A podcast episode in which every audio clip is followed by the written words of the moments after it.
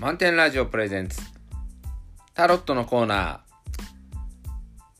この番組は旅するラジオ局満点ラジオの拠点スタジオマノアからポッドキャストでお届けします。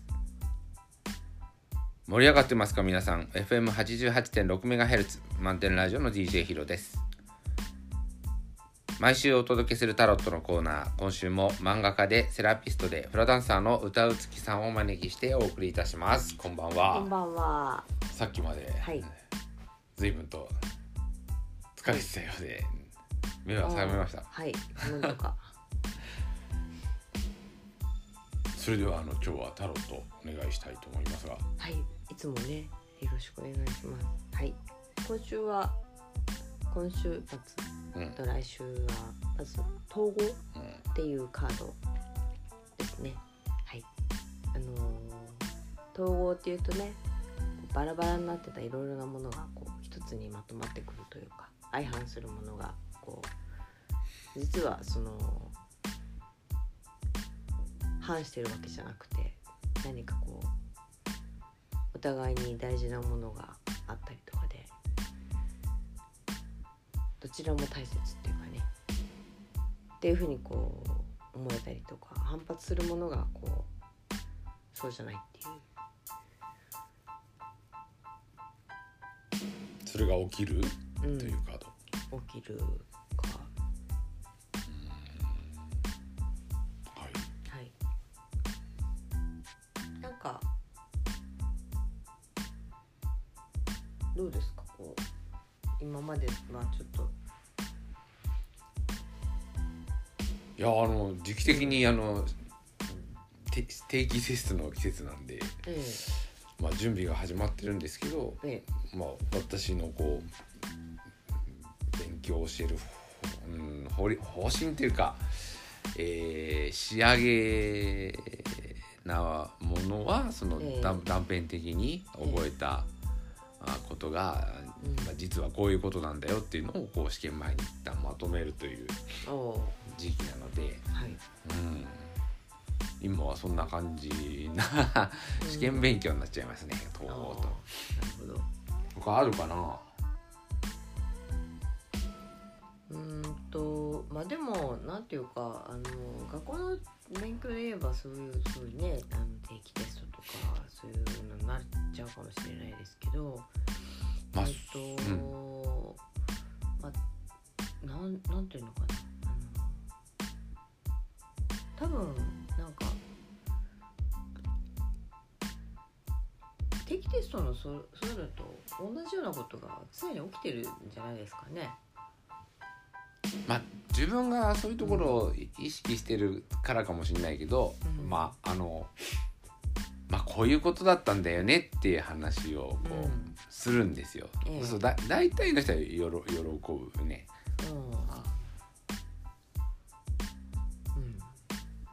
うんでその まあいい世の中まとめる人が好きでこう話を。あ それとはちょっと違うんだよな。話をまとめるのと統合とは違うんだけどまあそれは人それぞれだから自分もね実は、えーその一人一一種と思われちゃうかもしれないけど。うん、まあそれは、うんまあでもこ見方がありますから。うなんていうのかな。やってきたことがそのうん。実を結ぶとかそういうのってやっぱ統合の世界でこうこういう感じになりましたよっていうのがあってまあそれ結構喜ばれるので、まあひええ。人というのはそういうものを求めてるのかなっていう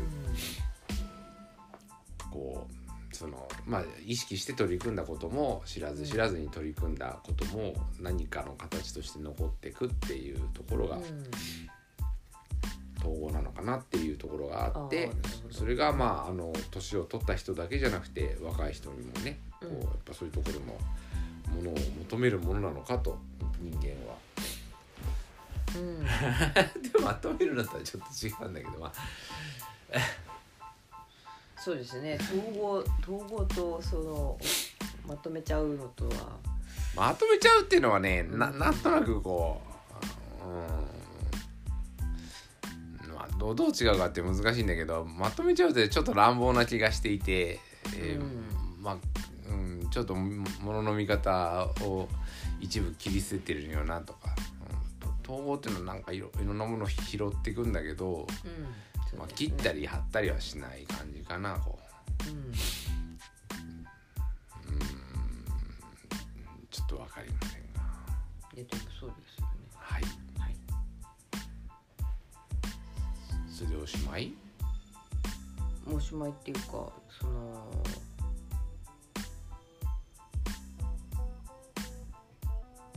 それに向けてのアドバイスカード、うん。うん、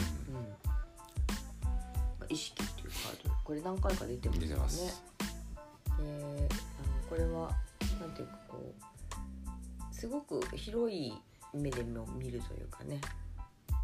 物事をこう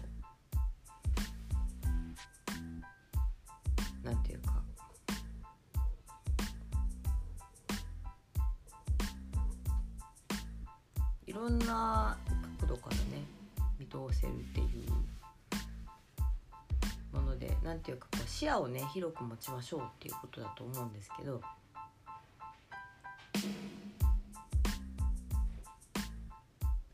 どこかにこうとらわれた見方をしてると多分この統合っていうのは見えないものなんでしょうね。そうねうん、なんかこう引いたところから眺めてみてあのこう全体を見回してみるというか。うん。でそれをすることでこう気づかなかったところに気づいたり実は相反することだと思ってたことがつながっていたりっていうことが起きるんじゃないですかね。意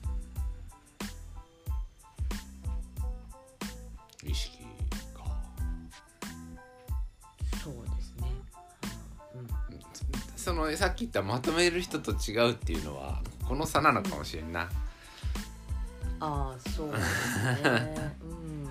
そこを乱暴にまとめないでよっていうのがあって。それからまとめて終わりじゃないからね人生。この先も続くんで、うんうん。まあ、統合というのはそこで完結ではないんで一旦こう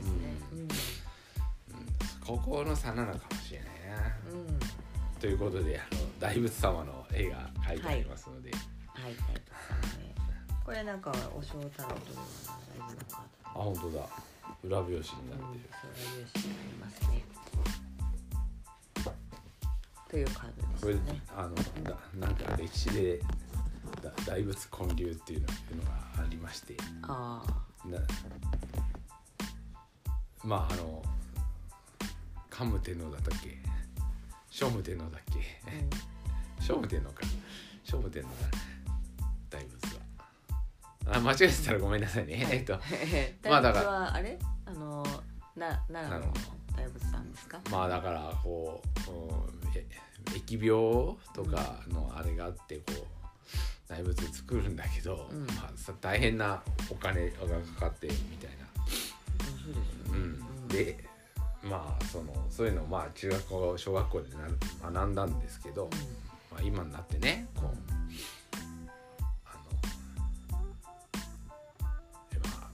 改めてこの病気治るためにえーそのただでさえお金大変なのにお金集めて大仏作るっていう、うん。うん。えーその思いというのがうんいかいかばかりだったんだろうという。ああ。そのじゃあ今このねこうのご時世に大仏作りますかってなった時にそのやっぱそんなことよりって言う言う人もいると思うし、中にはね。うん、でも自分自身もどうどう思うかわからないけどやっぱりすごいなとうん。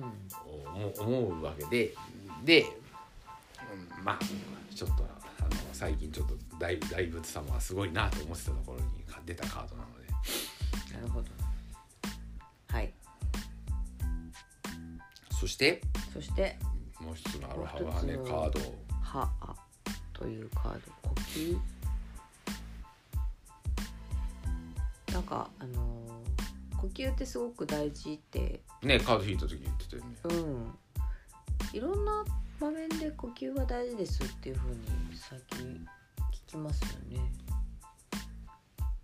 いや昔から言われてるよ呼吸は、うん。だってんなんだっけこう中学生ぐらいかな、こうん。う長距離小学校中学校の時にこうマラソンとかでやっぱきついから、えちょっとちょっと呼吸を意識するとうん。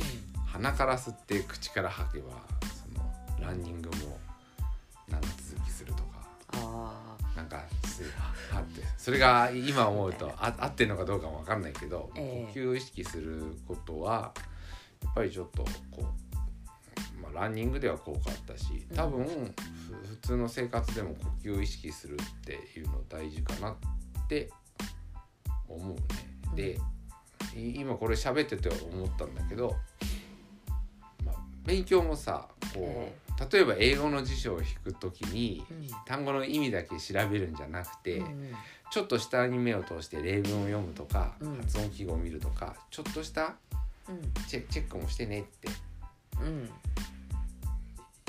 言うわけよ。えだからそのせっかくの何かを調べたり何か問題をやったりとか、問題だったらあのこ式と答えまああの小学生だったらね式書きなさいとか言うけど、まあ、高校生ぐらいだったらもうちゃんと問題書きなさいと。ノートに。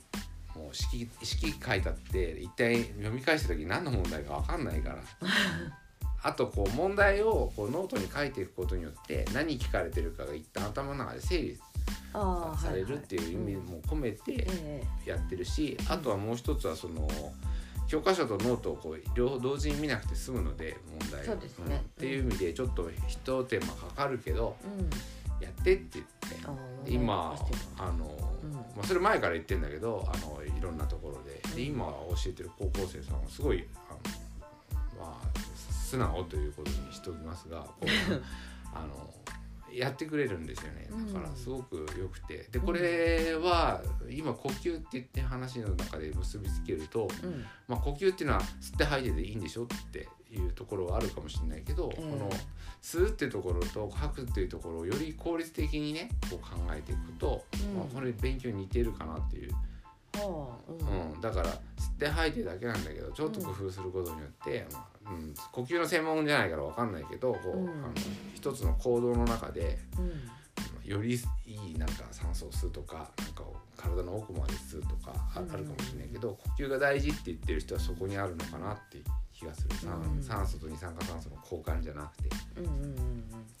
あとまあ体操やってても体動かすんだけどちょっと意識して、ね、ほとんど多分変わんないと思うんでこうあの、うん。体を振るとかあのだから90%ぐらいは合ってるのかもしれないけど残り10%を意識することによってこううん。体が伸びるとか。ああはいはい。うん。そういうところもあるのでその呼吸を呼吸っていうのは大事だなと。そうですね。今ねお話を伺っていてなんとなくこうイメージされるのはあのーなんかこう主体的に動くっていうのがそこにはすごく大事なのかもしれないなっていうねあのこう消極的なとか受け身だったりとかであの行動しているうちはなんか多分この広い視野とか見ることって難しいんだと思うんですよね。これだけやっとけばいいんでしょっていうような、あの感じだときっとこうこれは見えないし、あの全全体をね見渡すっていうのはできないしこうその中の情報をこう整理していくっていうことも多分ちょっと難しいんじゃないかなと思うんですよね。だからこう呼吸に目を向けるっていうのはその主体的であることっていうかそこになるんじゃないかなっていう気がちょっとしましたね。この主体的って面白いんですよこう、うん、まあお勉強をこうやるじゃないですか。でまあその一つのゴールのアウトプットが、まあうんテストの点数うん、なわけで点数まあ極力ねテストの点数上げるってことはやるところを絞ってうん視野を狭くするんですよ実は。ああわかります。はい、うん、ここは出ないからいいよみたいな。そうそれでその分うん繰り返し練習すると。で一方でその、まあ、勉強してればいろいろ気になることが多くて、あそうです、ね。まあ、あっちに行きこっちに行きってなるとそれは今度点数は上がらない可能性が高い。まあ、同じ時間勉強するんであれば点数は下がる。うん。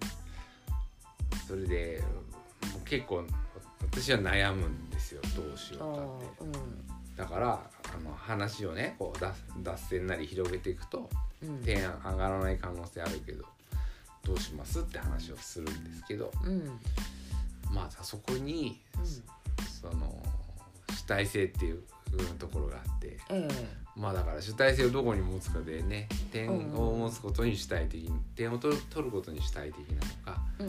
まあ、いろんなことを知っていこうとか学んでいこうというところに主体的なのかっていうところかなと今の話を伺ってて、はい。まあだからあのこの業界やるともう点数なんうんうん点数なんだけど、うん。私は選択肢を渡してどっちにしますかっていうう、ん。うんところでまあ希望を聞いているんだけどそれをなんで聞きたいかっていうのはどっちに主体性を持ちますかっていう。だから点数上がってもなんか楽しくないってなっちゃったら、うんそうですね。それ結構多いと思うんですよ。点数は上がっても。まあ点数上がること自体が楽しいといえば楽しいこと楽しいとは思うけど次また点数取んなきゃいけなくてってなってくると、そうですね。そうするとなんかこうノルマをこなすみたいな感じになったりとかねあるかもしれないし。学ぶ喜びみたいなものとかね、うん。そういうところのこう感覚はちょっと阻害されやすくなっちゃうかもしれないですよね。だ。から学んで楽しいと思ってるけど、そうん。でもそれ点数にならないでしょっていうところが、うん。うん、そういうかなっていうところがあって。うん。まあちょっと難しいね。だからこのそうだからあのこのカードの説明を伺って、ええ。あの体的なものを大切にしましょうって私もうん。あの言える、うん。うん、気になりましたね。あそのうですか。うん、やっぱり自分の場合はそのだから点数取ることについてはまあ自分は非常に無頓着なところがあって、はい。うんうんうん。ああの別にテスト勉強であの根詰めることもほとんどなかったほとんどっていうかまあほぼほぼじゃないけどまあそういうことはしてこなかったんうんなので、えー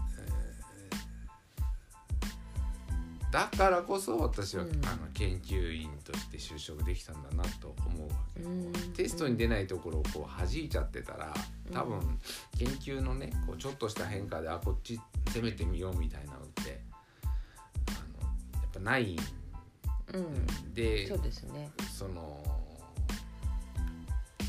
まあたくさんの子供さんやたちと勉強していてやっぱりあの気づく子っていうのはやっぱりこううん脱線してっちゃうタイプが多いね。あ でそれでじゃあ脱線したから研究者になれるんですかって言ったらそれは知りませんがうんそうですね。知りませんがただ研究者になっ。た人で成果を上げてるっていう人はやっぱりそういういろんなところに気が付く人なのかなとも思うしうん。まあでもそれはちょっとうんよくわからないけどね、うん。まあ、ただこうこれだけやっとけばいいんでしょっていう人には新しい発見やイノベーションは起きないだろうなっていうことはうん思ってるし私自身が一緒にいると疲れるので。あそうですか。まあこの主体的っていうところがそうですね、うん。呼吸から通じて主体的っていうことをちょっと。はい。まああのなるほどなと思ううん。ぜひねあの自分の人生だし主体的に動くことはきっと楽しいので発見もたくさんあるし。まあ今日あのうんその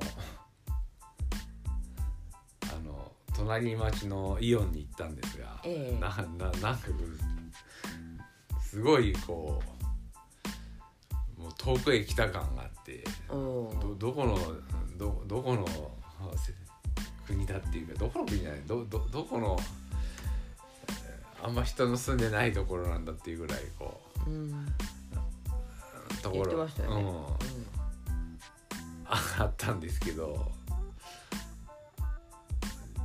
自分、うん、自分のはやっぱ、うん、都会が三人生の3分の2で、うんこっちの筑波が3分の1ぐらいになるのかな、うん。うん、でまあ確かにある尺度で見れば都会の方がその、うん、楽しかった楽しかったっていうか刺激に富んでたって思うかもしれないけど、やっぱりあの最後こう3回目に筑波に戻ってくる直前に考えたことはこうええ。人生の中でいろいろエキサイティングなこう発想した時って結構筑波の方が多かった。おお、うん。っていうか一番筑波が一番考えたんじゃないかってその学問の中でね、うん。うん。